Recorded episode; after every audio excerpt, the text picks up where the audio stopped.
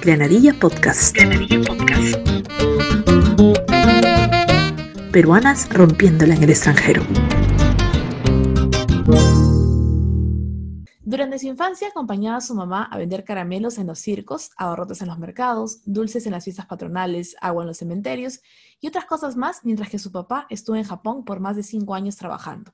Es la segunda de nueve hermanos. En el 2008 terminó la carrera de nutrición en la Facultad de Medicina de la Universidad Mayor de San Marcos. Su preparación fue fuerte y llena de sacrificios. Durante sus años de pregrado, trabajaba luego de clases para pagar sus impresiones y copias. Siguió luchándola hasta que llegó a la beca de estudios del gobierno coreano. Tenía un sueño asiático que su papá había instalado en ella desde pequeña.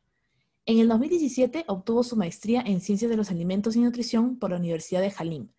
Ha realizado distintas publicaciones científicas, así como también colaboraciones con investigadores coreanos, chinos y peruanos. A principios del 2019, recibió el premio honorífico por su participación como ponente en la conferencia organizada por Beyond Science, patrocinada por la Universidad de Harvard y la Universidad de Toronto. Es fundadora y presidenta de la Asociación Asia-Perú-Pacífico de Investigadores en STEM, llamada Sapiens, y así también está realizando su doctorado en la Universidad Nacional de Seúl.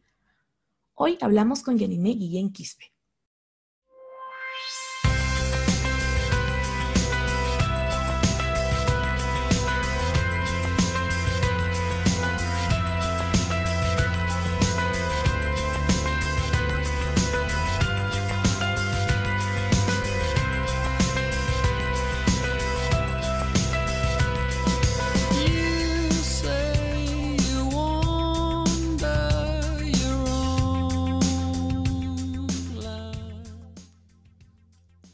Hola Yanine, bienvenida a Granadilla Podcast. ¿Cómo estás? Hola.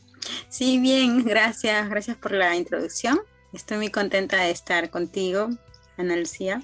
Entonces, eh, de verdad, y también un poco emocionada de escuchar mi propia historia a través de otra persona. A veces suena muy interesante.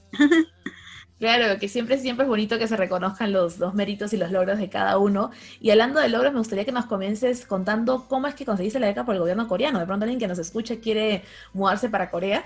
¿Cómo, cómo funciona? ¿Cómo lo conseguiste? ¿Qué es lo que hay que hacer? Sí, la beca yo, bueno, yo soy sincera, yo fui preparando medidas de tiempo antes, acabando la universidad en 2008, vi que tenía que me faltaba el inglés, tenía que tener buenas notas, todo estaba ya preparándose, o sea, en el camino y faltaba solamente el, idioma más que todo, ¿no? El idioma y, prepararme sobre todo en inglés, eh, coreano también soy un poquito en ese tiempo, pero eh, los documentos, buscando links en internet, buscando becas por cada lugar donde había. También estaba eh, Inglaterra como una de mis opciones, Japón también, pero sobre todo Japón y, Corea, ¿no? eran mis primeros de repente las inquietudes y buscaba la información en internet. De ahí empecé, a, encontré que la embajada tenía información, de ahí llamar a la embajada, preguntar el proceso todo prácticamente nace de uno mismo, ¿no? La información, buscar, porque hay mucha información en Internet entonces era difícil de que alguien me lo explique y sobre todo estaba en inglés. Entonces una forma de practicar también en inglés es leyendo documentos, averiguándose, ¿no? Es que fue el concurso. Al final gané la beca por el gobierno coreano por la opción de la embajada, porque hay dos opciones para postular por, por la beca coreana del gobierno, ¿no? Que son este, por la vía de la universidad, eh, directamente con la universidad es el contacto y postulas, o a través de la embajada, donde hay un concurso un poco más amplio con los peruanos. Y, es un concurso y al final te recomiendo para ser becaria, ¿no? En mi caso fue la beca del gobierno coreano. Excelente, genial. Y entiendo que en el 2017 fue que te vas para Jalín para hacer tu maestría, ¿no es cierto? Y me gustaría que nos cuentes cómo fue ese choque cultural, porque de hecho que las culturas no son parecidas, ¿no? Entonces, ¿cómo fue el choque cultural? ¿Qué cosas fueron como que de pronto fuertes, ¿no? Y qué cosas fueron como que, ah, está bien, ¿no? Mira, en el 2017 yo acabo la maestría yo ah, antes, esta beca del gobierno coreano es una beca completa, prácticamente cubre tres años, si eres maestría tres años, dos años de maestría más un año de idioma coreano, es algo obligatorio prácticamente llevar coreano.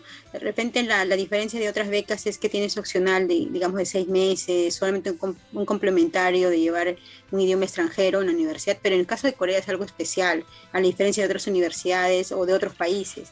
Sí tienes que llevar coreano obligatoriamente un año porque tienes que pasarle un nivel adecuado, intermedio, mínimo, porque las universidades coreanas es, se lleva una parte, depende de la universidad, pero la mayor parte es en coreano. Entonces, inglés es poco. Entonces, sí te piden que tengas un nivel de coreano para poder ingresar, por lo menos topic 3, ¿no? Que es el nivel mínimo. Entonces, cuando estudio el idioma coreano, pues todos somos extranjeros. Yo estaba en una ciudad donde éramos, somos 700 becarios, de cada país somos tres o cuatro personas.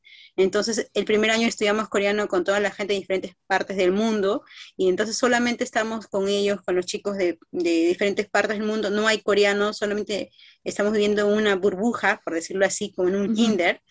Y luego cuando vamos a nuestras maestrías, llega el choque cultural porque ahí conoces realmente cómo es la cultura coreana. Hay ciertas jerarquías, eh, a diferencia de repente en Europa, nosotros tenemos como un respeto por las personas que han estado anteriormente, entonces hay como seniors que decimos, ¿no? Y entender la forma de pensar de un asiático es bastante compleja. Para nosotros puede sonar un poco extraño y para ellos también nosotros somos extraños, porque ellos trabajan de una forma nosotros trabajamos de otra forma. El primer punto importante en la cultura del choque fue sobre todo la velocidad. Aquí hay una cultura que tiene una cultura muy conocida Corea por el pali pali, que significa rápido, rápido, que tienes que ser rápida y una de las cosas es que te piden algo, tienes que tener al momento. El profesor si te pide algo, alguien de esa empresa, tiene que ser rápido. Dos, ser eficiente. A veces puedes trabajar mucho, pero no eres productivo, no eres eficiente. Entonces, entre una persona y otra, ellos siempre van a comparar la eficiencia de la persona, ¿no? qué tan eficiente, cuánto me produces. Es como que el factor humano es muy importante aquí en Corea del Sur. Por eso ahí vienen las oportunidades, ¿no? Y también mientras hables más idiomas, es mucho mejor, te valoran más incluso, porque quiere decir que te esfuerzas más en aprender más idiomas, ¿no? Y eso es más que todo la, parte quizás en nosotros, en lo que es Latinoamérica, la forma de ver, analizamos más las cosas, a veces la pensamos más, damos más vueltas, ¿no? Aquí no es tanto eso, ¿no? Tienes que ser un poco más rápido, leíste y la idea, ¿dónde está el punto? O sea, al hecho, te vas al, al hecho y como que ahí de frente, ¿no? Esa parte es un poco difícil quizás al comienzo por la rapidez, porque de repente allá, tenemos una un poco más lenta y aquí es un poco más rápido, incluso en lectura, ¿no? En lectura aquí son más rápidos, ¿no? En la forma de interpretar. Eso, eso y, bueno, unas cosas de cultura que son, que tienen, hay una parte que ellos tienen una especie de, de jerarquías del pasado que están tratando un poco de cambiar, porque al final es un poco de agobio para un extranjero, ¿no? De un tipo de servicio militar que tienen ellos, hacen una formación, ahí aquí también se maneja. Y bueno, nosotros estamos adecuándonos ahora con la apertura de más extranjeros, también con la llegada, están cambiando varias cosas en Corea. Ah, recuerda también que en Corea del Sur es un proceso, ellos tenían un proceso de, de rápido, de, de salir adelante, se podría decir, y la sociedad no está muy preparada para esos cambios que ha habido tan rápido en tecnología a veces. Entonces, ha habido cambios eh, pero ha habido cambios rápidos en tecnología, pero en el proceso de socialización todavía les falta un poco, todavía están creciendo, están adecuando, se están conociendo, ¿no? Entonces, falta todavía que en ese equilibrio, pero hay muchas cosas buenas aquí en Corea aparte de eso, ¿no? La seguridad que es totalmente buena, eh, el tiempo también que es valorizado también, muy valorizado el tiempo, por horas todo se ve y se trabaja, ¿no? Qué, qué interesante lo que nos comentas, ¿no? Porque es importante siempre entender la cultura del país donde estás, ¿no? Y cómo puede ser diferente a la cultura de donde tú vienes. Y, siguiendo en el tema de la cultura, eh, bueno, tú estás haciendo tu doctorado ahí, me gustaría que nos cuentes si es, cómo es la diferencia, porque hay un, siempre se habla de que la cultura académica asiática es muy exigente, ¿no? Entonces me gustaría que nos cuentes si es cómo compararías o cómo harías una comparación entre la cultura académica de Corea y la de Perú. Yo creo que sí hay, hay una gran diferencia. Incluso teniendo amigos con Europa conversamos también, comparamos nuestros, nuestras carreras, ¿no? En Europa también te exigen, pero yo creo que aquí en el Asia es un poquito más, un poco más por justamente por, como te dije, el proceso de, de productividad es importante. Entonces, en Perú, si tomamos el punto de diferencia entre Perú y Corea del Sur, en Perú solamente son, es como tuvieras un part-time nada más de tiempo, no es un tiempo, no es un tiempo completo, son por horas. Si tú estuvieras haciendo un doctorado en Perú, lo haces por horas, ¿no? Y otro, el otro lado tú trabajas, o sea, trabajas normal y otra parte estás estudiando. Aquí es, se dice tiempo completo, por lo menos en ciencias, en ciencias lo que somos en área este, de tecnología, ingeniería, matemática, incluso también los que no son de ciencias, porque ellos tienen una especie que se llama Yungushil, que es oficina, como laboratorio de oficina, algo así. Y para los que somos de ciencias, o sea, aplicadas, tenemos experimental, que es Shil, que decimos en coreano. Entonces, es como un tiempo completo. Tu, tu parte de clases, tú las tomas normal como cualquier estudiante, pero luego de esas clases, tú estás en un laboratorio, tú estás en una oficina, o sea, después de tu clase regresas a tu oficina, regresas a tu laboratorio experimental. ¿A qué? Hacer investigación. Doctorado es completamente investigación. Justamente uno dice, eh, te pagan por estudiar, por investigar. Tienes un sueldo como PhD, o sea, como estudiante de doctorado, pero gran parte de tu tiempo está invertido en investigación. Otra de las cosas importantes es que investigas, pero publicas. No es que solamente investigues y queda ahí nada más para graduarse, no. En Perú muchos de los trabajos no se publican y son, para que se publiquen tienen que hacer un seguimiento hasta el final de la persona que está encargada, que es su tutor, hasta el final para que te, presione y puedas publicar incluso solamente en un journal en español. Pero aquí en el Asia, todo trabajo que pase al final, al final, o sea, todo la meta final de un profesor es publicar y todos publican. Por ejemplo, en PhD, en doctorado, si tienes que publicar sí o sí es obligatorio. En maestría también publicas, es opcional, va a depender de tu profesor. También te da un incentivo, un, pago también a veces adicional cuando publicas acá. También en la misma universidad te dan otro, pago, va a depender de la universidad. Entonces, este, una de las cosas importantes es que se realiza investigación totalmente y se publica los trabajos de investigación. Eso es uno.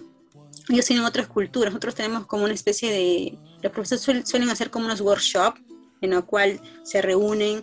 Tú tienes, creo que todos los que estamos aquí en Corea, algún peruano me puede escuchar de repente más, más adelante, es que todos tenemos su reunión con los profesores y tenemos una especie de actividad entre nosotros. Es como una especie de familia.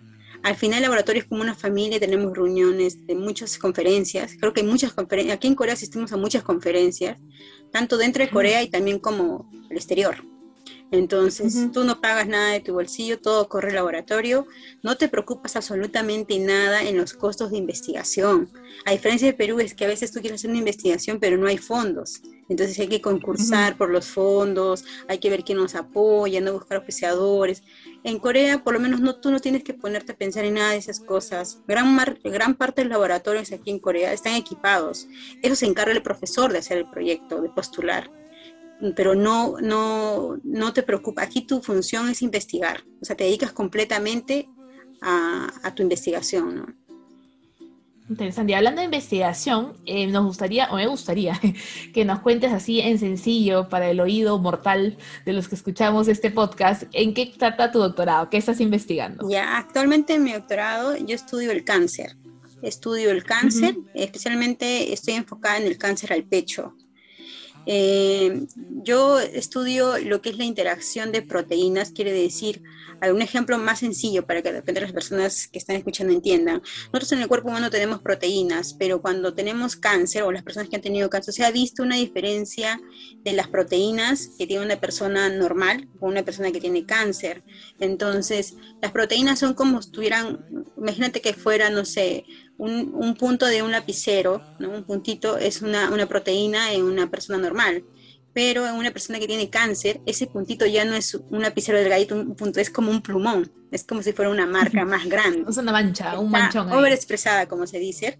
Entonces, esas proteínas, la interacción, se ha visto que están afectadas en No todas las proteínas, hay ciertas proteínas, y esas proteínas, cuando tú sepas el mecanismo celular, o sea, por qué se produce, puede servir como una especie de, de vía terapéutica para encontrar, por ejemplo, este, decir, en ese punto podemos, si nos enfocamos en esa proteína, podemos generar quizás, no sé, una especie de antibiótico contra esa proteína, sirve para la medicina, ¿no?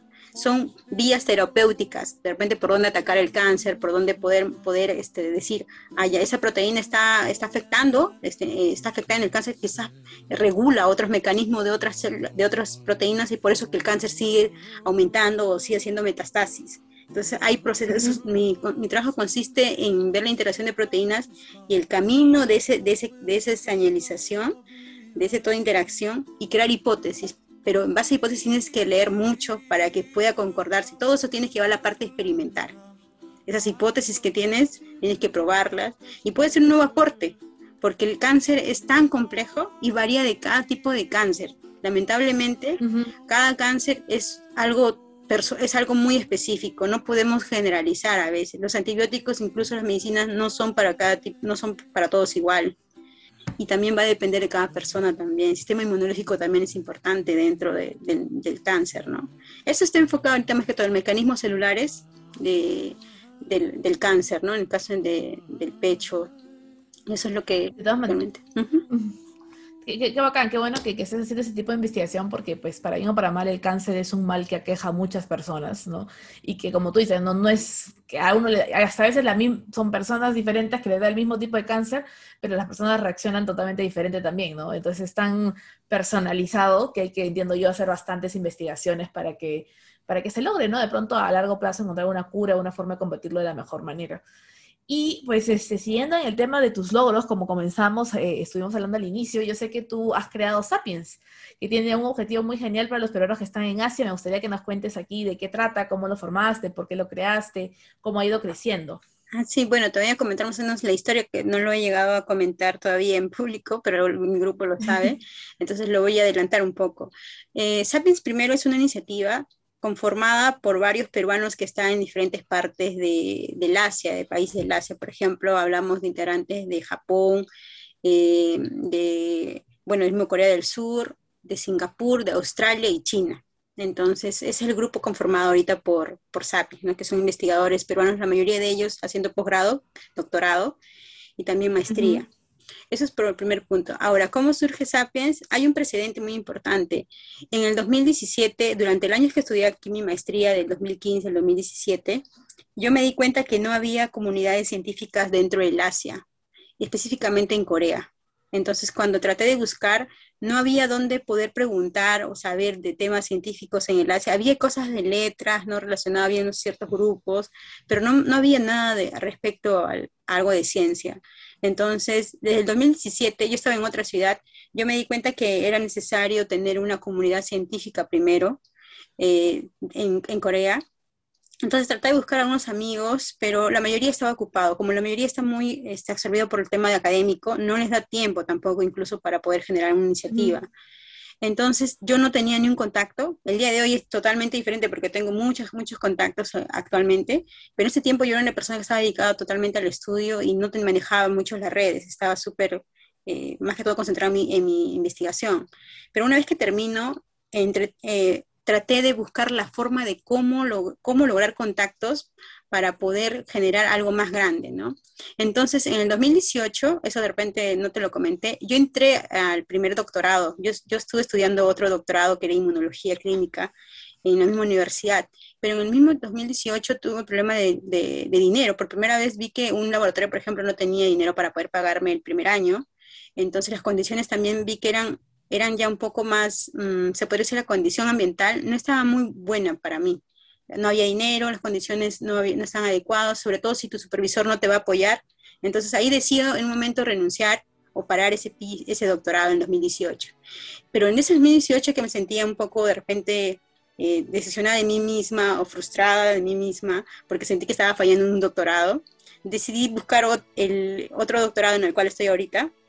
mandé como, me recuerdo, 20 o 30 emails primero para buscar a otra universidad porque yo ya tenía tiempo ya en Corea haciendo mi maestría y estaba sentía que estaba fallando, pero el último correo que yo envié en un domingo fue el laboratorio que el día actualmente estoy ahorita. O sea, ya al final mm. fue, así es como muy curioso. Pero en ese 2018, viendo eso, yo seguí llevando cursos, entonces decidí regresarme a Perú con el, con el fin de motivarme ese nuevo doctorado en 2019 para el inicio del 2019 y también decidí inscribirme a un congreso, a un curso eh, en Perú aprovechando que yo era mis padres, y que lo voy a mencionar ahorita, que es Jamutais, otra iniciativa, eh, que es muy buena también. Ahí yo me enteraba de cursos académicos. Entonces yo, fui, yo fui a esa conferencia en 2019, presento mi trabajo de investigación de Corea, de mi maestría, y terminando se me acercó una persona, que es Angie Quispe, que también es muy conocida ella este, en el ámbito académico, y me dijo que había estudiado ahí en Japón y no sé, en el transcurso de, después de exponer, almorzamos, me presentó otro compañero, que es este Brian Lucero. Entonces conversé, eh, me dio la confianza de abrir mi, mi sueño, por decirlo así, lo que estaba tratando de hacer en Corea, porque yo ya había, yo me había este, primero encontrado ya con el embajador antes, le había propuesto, yo fui con mi cartita, llevé mi carta de presentación, con los objetivos, estuve así moviéndome. En 2018, como estuve con esta parte de la depresión por mi primer doctorado, decidí otra vez retomarlo con fuerza esa idea y le comenté y entonces ella me, ellos me dijeron que tenían contactos en diferentes partes de, del Asia y que me podrían me podrían presentar, ¿no? Unirnos, crear un grupo en, el WhatsApp o Messenger y comentar eso, ¿no? Y la idea y quizás hacerlo más grande también. Entonces así se unieron todos a un Messenger, me lo presentaron, entonces así decidimos trabajar poco a poco, ¿no? Entonces este, formamos, éramos cuatro al inicio, el día de hoy somos como más de 10 integrantes en el grupo y este año, desde enero, decidí este, liderarlo, porque antes teníamos como compartidas las funciones. Con el COVID también se bajó un poco la, lo de Sapiens, porque Sapiens nos llegamos a sacar el Facebook en agosto del 2019, casi al terminar el 2019, y después llegó la pandemia y ya no pudimos publicar. Entonces estuvimos un poco, cada uno estuvo ocupado, y este año recién decidí tomar un poco más eh, liderazgo y liderarlo, ¿no? Y ahorita soy la presidenta por eso de, de, Sapiens, ¿no? Estamos tratando de sacar más la iniciativa y tenemos el apoyo de las embajadas que están en el Asia, ¿no? Y sobre todo, sí, les agradezco a todos mis compañeros igual del grupo que han apoyado un montón hasta el día de hoy también, a los cofundadores también que son Claudia, ¿no? Este, Claudia Carrera, este, Brian Lucero, Angie, Silvia Sato, ¿no? Y, demás, y mis demás compañeros también. Entonces, estamos tratando de, sacar la iniciativa adelante y sobre todo en mi, en mi se podría decir motivación personal, es porque como he tratado desde un inicio, de mi idea desde el 2017, un poco como que ha ido ampliándose, de sacarlo adelante ¿no? y no dejarlo en el camino. Porque todos, como yo les dije a varias personas, todos pueden decir que yo también tuve la idea, pero nadie lo llega a ejecutar. Y algo que he aprendido en Corea es que yo lo que digo lo ejecuto. O sea, si me trazo algo, lo tengo que cumplir es como yo ya adquirí una parte de la cultura, tengo ya años, en el 2013 que llegué, entonces tengo ya he adquirido gran parte de la cultura coreana en grandes partes, ¿no? De ser más eficiente. Yo me considero una persona eficiente, por ejemplo, y mis profesores en la universidad también lo reconocen. Entonces, eso es lo que de repente uno tiene que buscar siempre esa parte, ¿no? De ser eficiente en lo que haga, ya sea cualquier trabajo que hagas, así de simple hasta el más complejo en 2018 que te mencioné que yo tenía el año de depresión, entonces yo por primera vez dejé de ser becaria por un año y empecé a trabajar. Trabajaba con la embajada, trabajaba enseñando inglés en institutos acá en, Corea. Entonces volví a mis raíces de mi trabajo que hacía al comienzo, me acordé de mis orígenes. Entonces uno nunca debe dejar tampoco la, humildad, ¿no? Yo siempre piso tierra. Eso es buenísimo. Y hablando de tus orígenes, para terminar, ¿qué es lo que más extrañas de Perú? Lo que más extraño de Perú, mi familia, los momentos. Creo que los momentos de pasar en familia son únicos y no son, no son repetibles a veces, porque son diferentes circunstancias. Mis amigos, que han sido un gran aporte, como tú mismo lo has mencionado. Eh, mi familia y mis amigos han sido un gran soporte, porque los años que yo, mi papá estuvo en Japón, como lo mencionaste, y todo de vender caramelos y hacer cosas, en la universidad también la padecí, porque no tenía computadora. Entonces en las noches tenía que ir a trabajar y siempre mis amigos al día siguiente me dan una motivación, ¿no? Oye, que no te dejes, oye, Yani, yo te admiro. Siempre me han dicho, te admiro porque trabajas y yo siempre también he sido buena alumna. Entonces yo trabajaba y era muy, muy responsable y muy madura también. Prácticamente no, no disfrutaba mucho mi, mi, vida universitaria porque tenía pendiente mis metas bien claras, ¿no? ¿Qué es lo que quería mi futuro? Trabajaba sobre todo en base a mi futuro, ¿no? Qué interesante, qué, qué bonito escucharte cómo ha sido transcurriendo desde que empezó tu vida hasta hoy y qué orgullo saber que estás dejando tu marca en Corea del Sur. Y cuenta conmigo, cuenta con Granadilla Podcast para apoyar eh, las actividades que Sapiens haga, las actividades que tú hagas de, manera independiente y siempre cuentas pues con nosotras para, con todas las peruanas también que están en Granadilla Podcast. Muchísimas gracias Yanime por estar conmigo el día de hoy.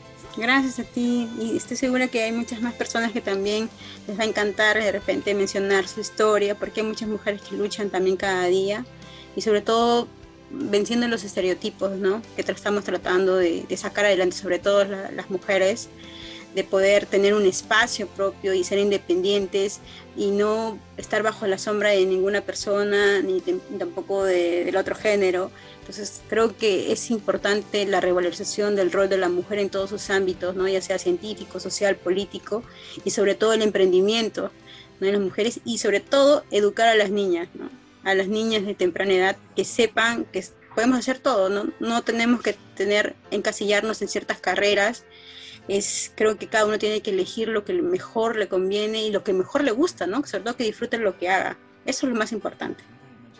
Es cierto, y justamente ese es uno de los objetivos de Granadilla Podcast, de poder servir de fuente de información y de inspiración para aquellas niñas, adolescentes, mujeres peruanas que están pensando en emigrar, que sepan que hay otras peruanas que la están rompiendo en el extranjero y que están dispuestas a ayudarlas. Nuevamente, muchísimas gracias por estar conmigo el día de hoy, Anime. gracias a ti.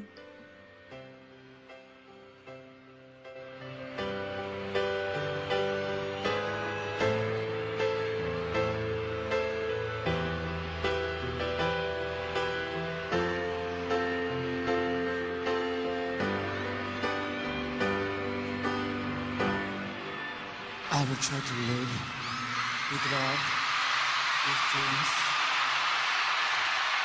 and further with tears.